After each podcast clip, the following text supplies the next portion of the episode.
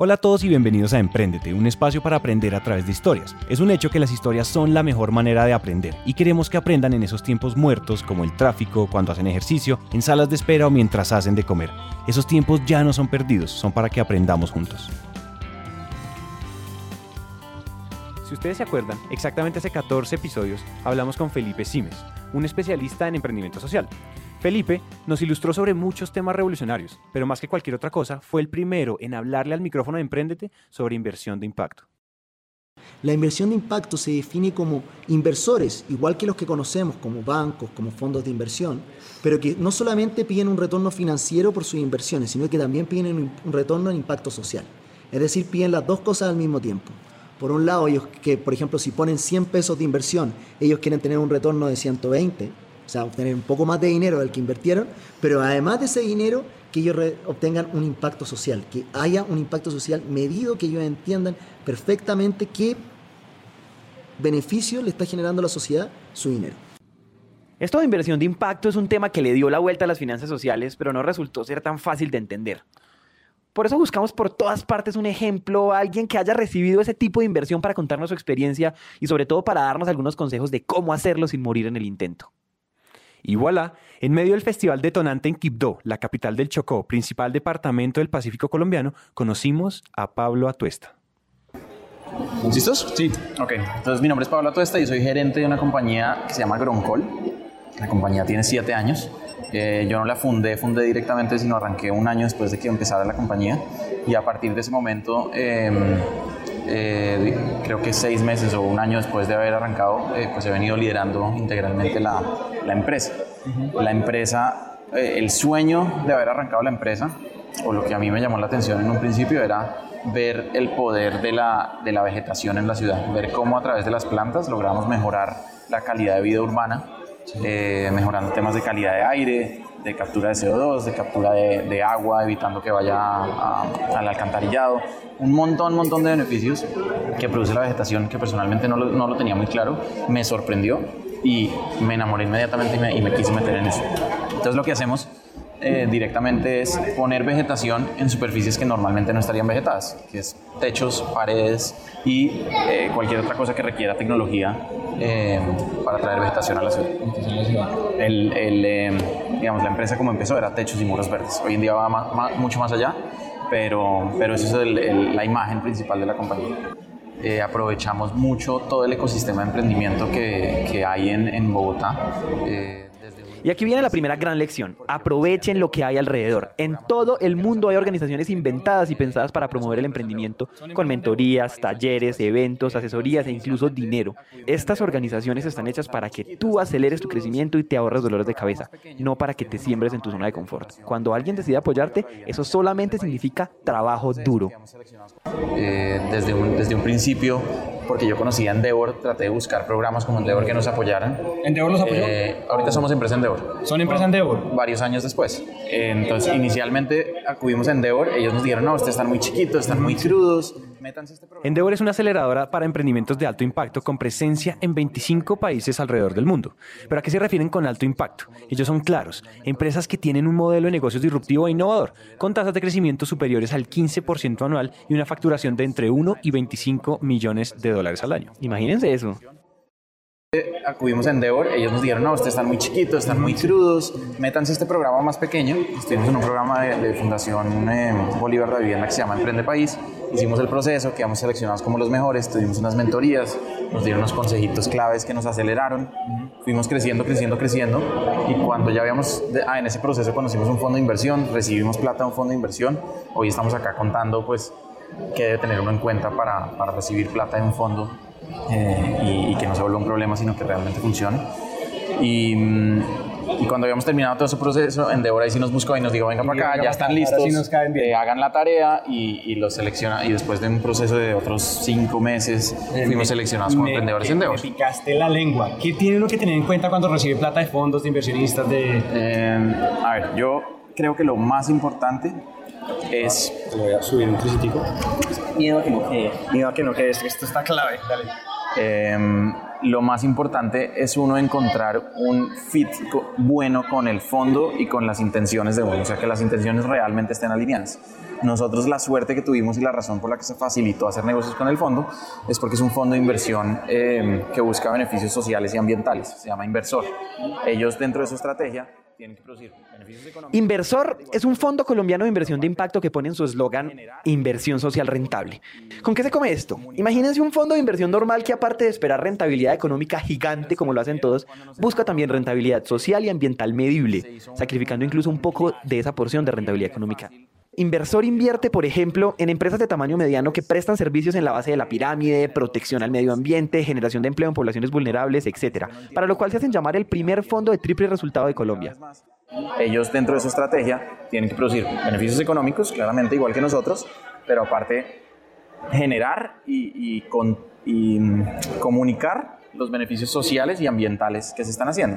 O sea, Entonces, con el que era. Cuando nos sentamos a hablar, eh, se hizo un, un, clic relativamente fácil porque estábamos buscando lo mismo. Después eh, hay que tener dos o tres cosas en cuenta muy importantes. Uno, uno al principio no entiende mucho de esto en la medida en que se va metiendo, va entendiendo cada vez más. Uno necesita entender que el tamaño del fondo y las, el tamaño de las inversiones que hace el fondo sea adecuado para uno. Si es un fondo demasiado grande, pues no le interesa invertir menos plata o se lleva toda la compañía o va a meter demasiada presión eh, por temas de resultados a corto plazo. Entonces uno tiene que fijarse que las inversiones que ha hecho ese fondo sean similares en tamaño y en estilo a uno. Y tercero, también que no, no menos importante es la gente gestora del fondo, que uno se siente identificado con la persona que, que gestiona la plata del fondo Em, porque es un trabajo intenso del día a día de, oiga, tenemos que trabajar en esto, tenemos que hacer esto, tenemos que hacer esto, y, y uno se la tiene que llevar bien.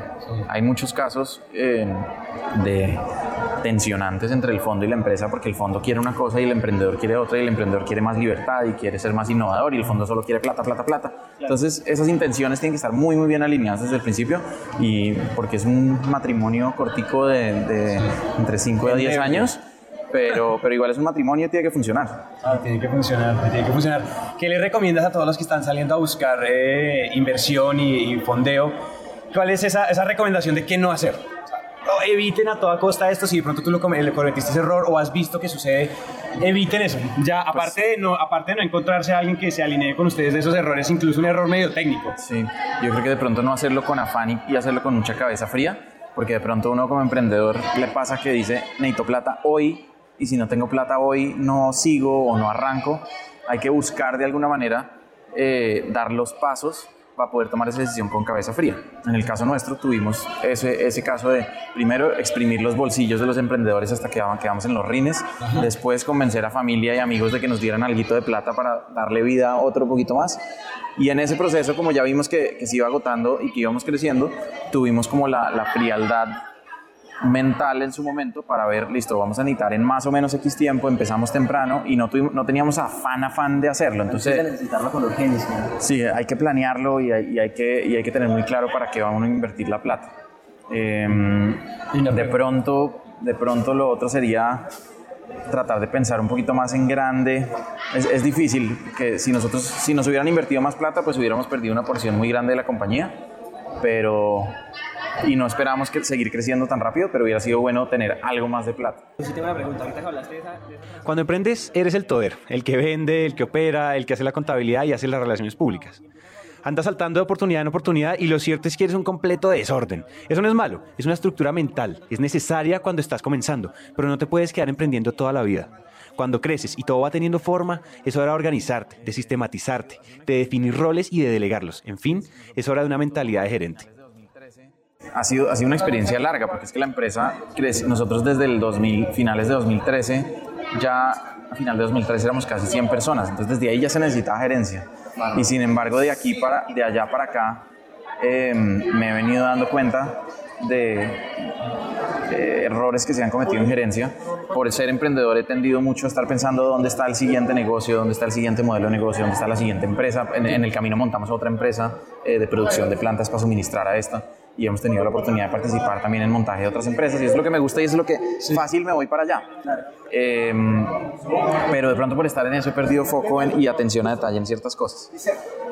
de todas formas, eh, hay, hay, temas de personalidad que uno tiene que tratar de conciliar. Ahorita estoy en ese, en ese, en ese tema de ver si definitivamente yo necesito aterrizar a, ser gerente y aterrizar al planeta Tierra y volverse súper eh, cuadriculado y seguimientos.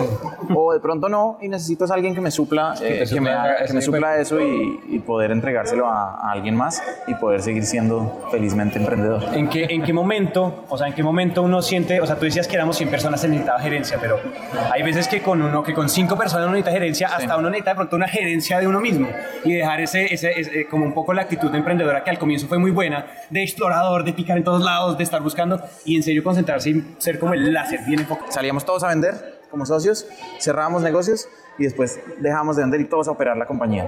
En el momento en que estructuramos bien comercial y operaciones por separado, entonces empezó a funcionar al mismo tiempo y em, fueron a través de todas estas redes de, emprendimiento y las, y las mentorías que tuvimos con alguna gente que nos dieron foco en esto, pilas en esto, abandonen esto, abandonen esto, métanse por ahí y eso nos ha, nos ha funcionado.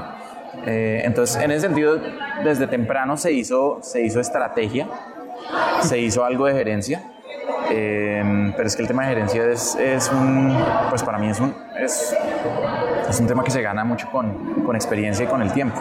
Y, y es una mentalidad y es una forma de ser y, es, y está asociado a liderazgo, a muchas cosas. Eh, y es todo un reto. Pues uno a veces cree que lo sabe. Pues, yo creo que una persona que se, me, se, acerque y dice, no, usted maneja esa compañía, pues usted ya sabe y usted es un buen gerente, pero hoy en día todavía me cuestiono y digo, miércoles, todavía no tengo ni idea de ser gerente y falta todo por aprender. Aquí termina el episodio de hoy, cortico pero sabroso. Muchas gracias por escucharnos. Pero como ya están acostumbrados a escucharnos por media hora o más, nos tomamos un momento para recapitular las lecciones de Pablo.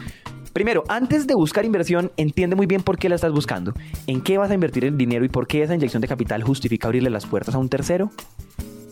Segundo, con claridad lo anterior, es muy importante que toques las puertas en fondos de inversión que estén alineados con tu visión, hagan inversiones del tamaño que estás buscando y que haya empatía con los gestores del fondo, porque una inversión es un pequeño matrimonio. No todos los fondos que te dicen que sí son los que estás buscando. ¿Dónde han invertido antes? ¿Con qué montos? ¿Cómo fue la experiencia para los emprendedores? Tercero, ¿qué no hacer? No haga el proceso de afán y sin un para qué bien definido. Y cuarto, identifique cuál es el momento adecuado para ser emprendedor y el momento adecuado para ser gerente. Funciones solapadas, energía sobreconcentrada en tareas puntuales, tareas desatendidas y una sensación de esto es un desorden. Son campanazos de alerta de que es hora de gerenciar. Hasta aquí llega esta historia y nos encanta que hayan llegado hasta el final, porque una persona comprometida con su éxito es una persona comprometida con su educación. Emprendete es una comunidad donde nunca dejamos de aprender y este tiempo que acaban de invertir es un paso más para que su educación se convierta en un hábito. Y recuerden que de cada mil personas que nos escriben nos tomamos un café o hacemos una llamada con por lo menos 100 de ellas, así que dejen la pena y escríbanos por WhatsApp.